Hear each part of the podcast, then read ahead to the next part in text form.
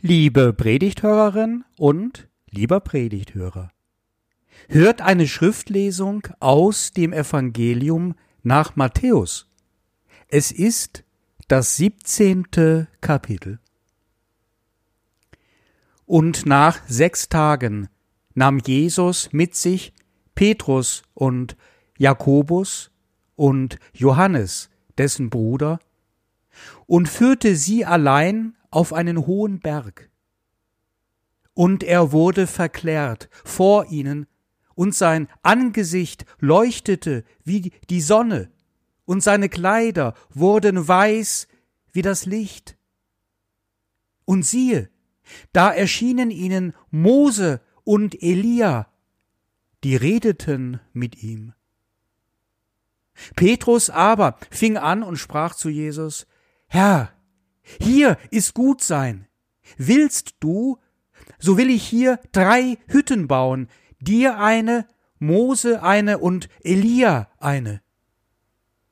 Als er noch so redete, siehe, da überschattete sie eine lichte Wolke, und siehe, eine Stimme aus der Wolke sprach, Dies ist mein lieber Sohn, an dem ich Wohlgefallen habe, den sollt ihr hören.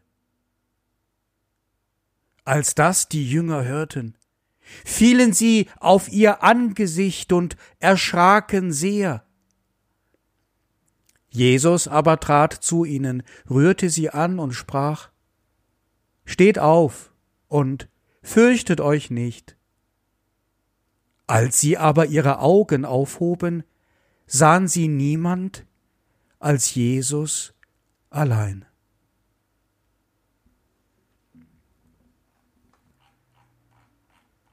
Zuerst einmal finde ich diese Geschichte ganz schön verwirrend. Ich kann mir das nicht so recht vorstellen. Die Geschichte wirkt auf mich realitätsfern, unwirklich, märchenhaft. Da freuen mich die Jünger von Jesus, denn denen geht es auch nicht besser. Sie wollen Hütten bauen. Sie reagieren mit Unverständnis und auch mit Angst. Denn Hütten auf einem Berg haben immer zu tun mit Schutz. Wer einmal Bergwandern gemacht hat und in ein Unwetter kam, weiß nur zu gut, was gemeint ist. Sie wollen einen Schutz bauen, die Jünger. Sie fürchten, sie fürchten sich von dem Unwetter des Unwirklichen. Sie sind ganz überfordert. Und das tut uns gut. Es erleichtert uns und macht die Geschichte menschlich. Wenn sogar die Jünger die Lage nicht checken, wie sollten wir das können? Also, ganz langsam und vorsichtig reden wir über drei Dinge. Erstens über den Berg als eine Nähe zu Gott. Zweitens über das Auftauchen der beiden wichtigen Gestalten aus dem Alten Testament als einen Hinweis auf ein ewiges Leben? Und drittens über die Stimme Gottes, was sie sagt und damit über die Möglichkeit, Gott selbst und dem ewigen Leben näher zu kommen. Zuerst über den Berg. In der Philosophie von Arthur Schopenhauer spielt der Glaube an einen Gott eine nur sehr untergeordnete Rolle. Vielmehr begründet diese Philosophie einen modernen Pessimismus. Homo homini lupus. Der Mensch ist dem Menschen ein Wolf. Es geht nach Schopenhauer doch sehr egoistisch zu im Leben. Die Menschen machen die Welt zu einem Eldorado ihres Willens. Das ist in der Konsequenz für die Menschheit nicht sehr ruhmreich. Und so bezeichnete die Philosophie diese Menschheit auch schon mal als Schimmelkruste, welche die Erde befallen habe, und seinen Hund nannte Schopenhauer Mensch. Doch seltsam ist seine Antwort auf die Frage, ob er selbst an einen Gott glaube. Der leidenschaftliche Bergwanderer sagte Fragen Sie mich, wenn ich auf dem Gipfel eines Berges stehe, und ich sage Ja. Auch Friedrich Nietzsche, ein Seelenverwandter Schopenhauers, lässt seinen Zarathustra auf einen Berg steigen. Ja, ein Berg, gerade der Gipfel eines Berges, entfaltet im Erleben eine Doppelwirkung. Einmal sind wir in diesen lichten Höhen dem Himmel näher und gleichzeitig den tiefen, finsteren Tälern mit Sorgen und Mühen entrückt? Kaum einer, der auf einem Gipfel stünde und dies nicht empfinden würde. Klar, wir wissen, dass Gott seine Wohnung nicht im irdischen Himmel hat. Das Griechische differenziert hier glücklicherweise. Uranos ist der irdische Himmel und Hypsista der göttliche. Und der Ausspruch eines amerikanischen Astronauten, er habe im Weltraum Gott nicht angetroffen, ist schon etwas fragwürdig. Wir fühlen uns Gott auf einem Gipfel irgendwie näher. Nicht umsonst stehen auf den meisten Gipfeln, die man bewandern kann, die Wahrzeichen des christlichen Glaubens, nämlich die Kreuze. In der Bibel wird dieses Empfinden zur Sprache gebracht und in Geschichten eingekleidet. Und hier gibt es gleich mehrere Geschichten, bei denen ein Berg der Ort einer Gottesnähe ist. Zwei davon seien hervorgehoben. Es ist kein Zufall, dass Moses auf einem Berg, auf dem Berg Sinai, die zehn Gebote empfing. Zweites Buch Moses, Kapitel 19 und 20.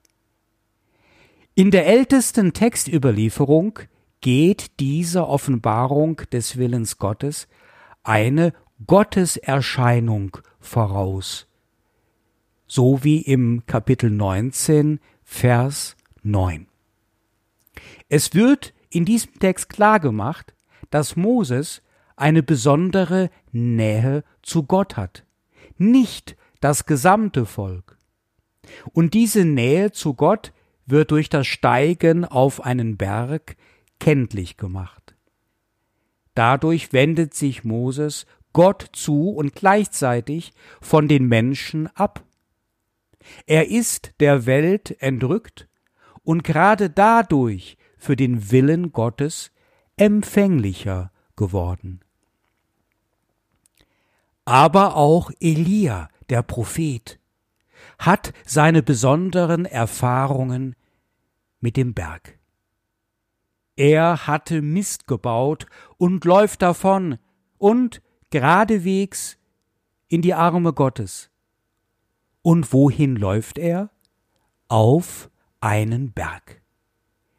Der Berg heißt Horeb.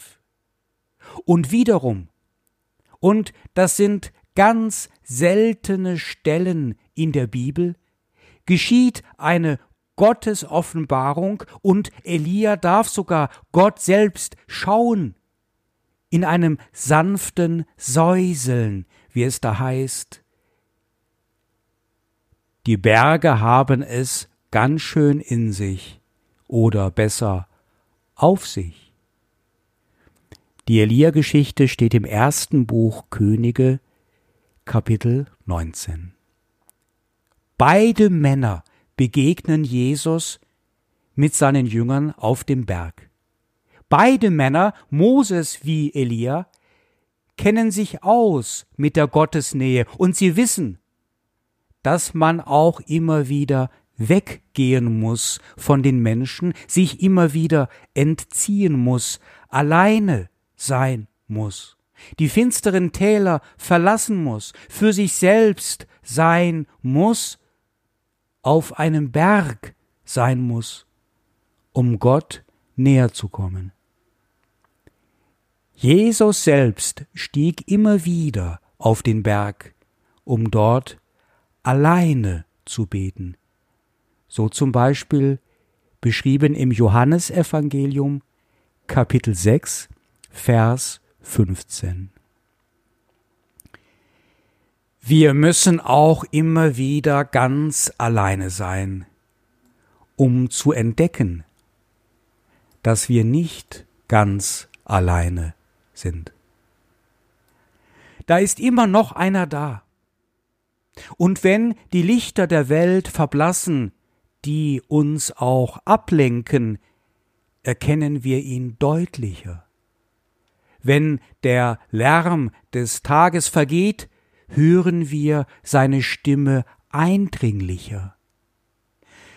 Wir täten gut daran, und so Berge zu bauen in unserem alltäglichen Leben. Ein Sessel, auf dem wir sitzen, mit dem Blick auf ein Kreuz? Oder etwas Ähnliches. Uns immer wieder Zeiten einrichten fürs Bergwandern. Und sei es nur für zehn Minuten am Tag. Zehn Minuten in denen wir nichts anderes sehen wollen und hören wollen als die Stimme Gottes. Vielleicht beim Klang der Abendglocke um 18 Uhr. Oder nachdem das Kind das Haus verließ. Oder kurz vor dem zu Bett gehen, nicht gleich ins Bett gehen, sondern zuerst noch einmal kurz auf den Berg steigen, so ein Bergwandern tut der Seele gut. Das Leben nach dem Tod. Auch davon handelt diese Geschichte. Die Geschichte erzählt, dass Moses und Elia vorbeikommen. Sie erzählt es so, als ob tatsächlich etwas von dem Wesen des Moses und dem Wesen der Persönlichkeit des Elias vorbeikämen. Es ist nicht nur eine Idee von Jesus, ein Hirngespinst. Die Jünger sehen es auch und sie sehen es wirklich. Sie sind wirklich erschrocken und verwirrt. Wie kann das sein? Das kann sein nur in der Nähe Gottes. Denn bei Gott ist kein Ding unmöglich. Diese Geschichte beinhaltet eine Vorstellung von einem Leben nach dem Tod. Nicht nur dies, sondern dieses Leben nach dem Tod ist nicht überindividuell, sondern persönlich. Es gibt also nach dieser Geschichte eine personengebundene Auferstehung von den Toten. Gleichzeitig aber, und das scheint mir hier sehr wichtig zu sein, ist dieses Leben nach dem Tod für Moses und für Elia nicht körperlich. Die beiden erscheinen wie Geister, unleiblich und irgendwie seelisch als ob man Kontakt bekäme mit der Seele von Moses und mit der Seele von Elia. Ich finde das wichtig und mehr als eine Randbeobachtung. Wir dürfen Glauben haben an ein Leben nach dem Tod.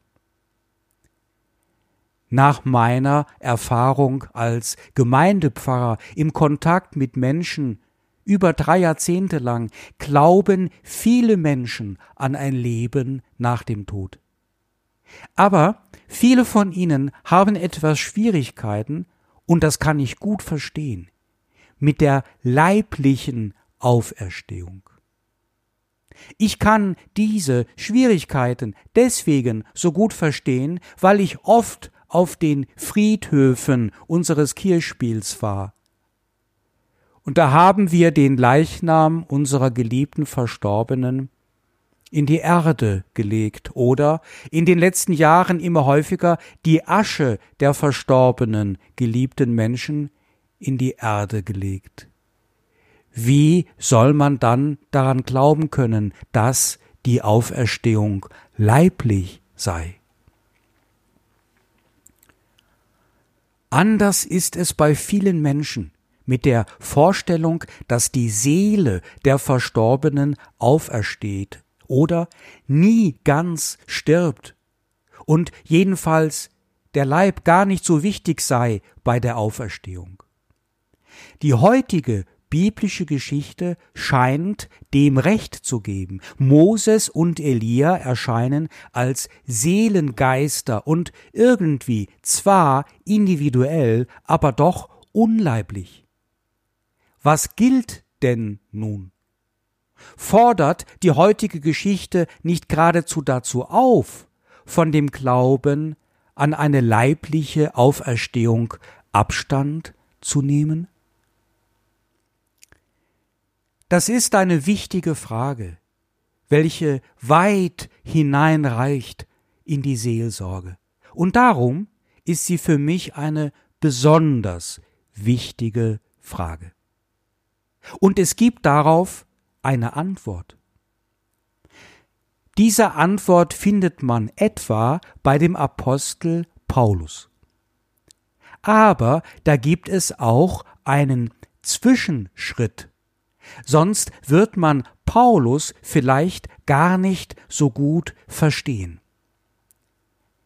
Und dieser Zwischenschritt führt uns hinein in eine andere Weltreligion, hinein in den Hinduismus. Ich habe als Student auch weitreichende religionswissenschaftliche Studien getrieben und mich intensiv mit dem Hinduismus befasst. Die Bhagavad Gita, die Upanishaden und die Veden sind Texte, von denen man viel lernen kann und welche die Grundaussagen des Christentums durchaus bestätigen. Also, dieser Hinduismus hat eine Aussage, nämlich die, dass es keineswegs eine Leib-Seelentrennung gibt, so wie dies die europäische Philosophie und Theologie gerne annehmen, sondern dass Leib und Seele viel enger miteinander in Kontakt stehen, als man annehmen könnte und dass es zwischen den äußeren Polen von Leib und Seele Verbindungen gibt, noch mindestens fünf Gestalten, welche zu einem bestimmten Individuum natürlich und geistigerweise wesentlich dazugehören. Also, das heißt, Gott kann aus der Seele eines Menschen seinen Leib bilden. Der Glaube an ein Weiterleben der Seele schließt die Auferstehung des Leibes nicht aus. Auch wenn Moses und Elia hier als Seelengeister auftreten in der Geschichte, können sie dennoch später, am Ende der Zeiten, noch auch leiblich auferstehen. Dies sagt ganz ähnlich der Apostel Paulus.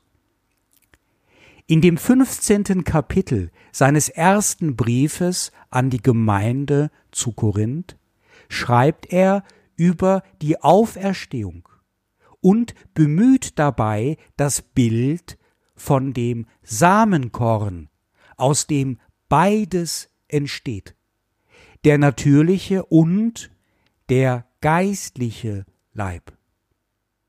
Und daraus folgert er, gibt es einen natürlichen Leib, so gibt es auch einen geistlichen Leib. Vers 44. Und wir tragen das Bild des Irdischen und das Bild des Himmlischen in uns. Vers 49. Und daraus folgert er gerade nicht, dass der sterbliche Leib unbedeutend sei bei der Auferstehung, sondern er wird verwandelt werden. Vers 53 lautet, denn die Verweslichkeit muss anziehen, die Unverweslichkeit, und dies Sterbliche muss anziehen, die Unsterblichkeit. Es gibt bei Gott also keine Trennung zwischen der Verweslichkeit und der Unverweslichkeit.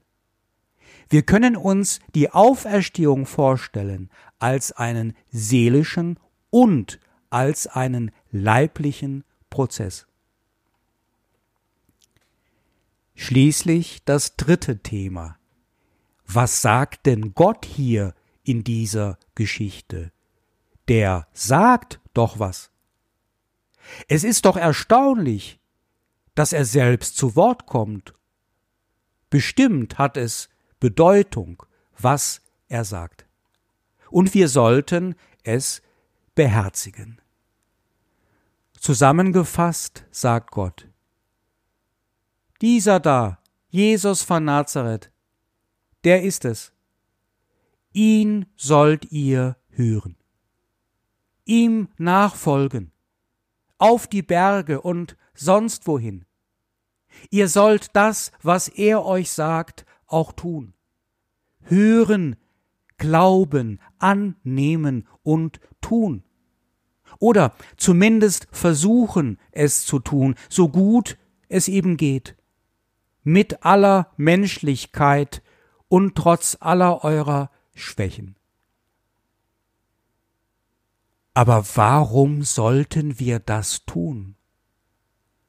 Aus dieser Geschichte geht es klar hervor.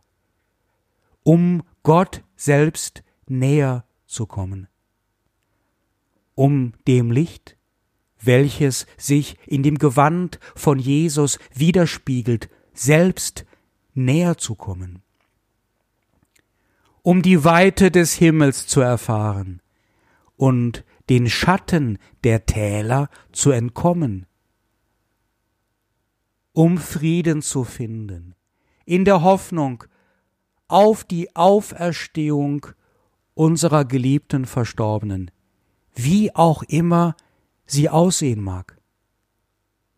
Um Arthur Schopenhauer als unseren Glaubensbruder zu entdecken und Versöhnung zu feiern zwischen Theologie und Philosophie. In der Nähe Gottes, selbst zu sein, frei zu sein, auf dem Berg, auf dem Sessel, Sessellift fahren, hinein in den Himmel. Der Verfasser des zweiten Petrusbriefes nimmt Bezug auf diese Geschichte mit Jesus auf dem Berg.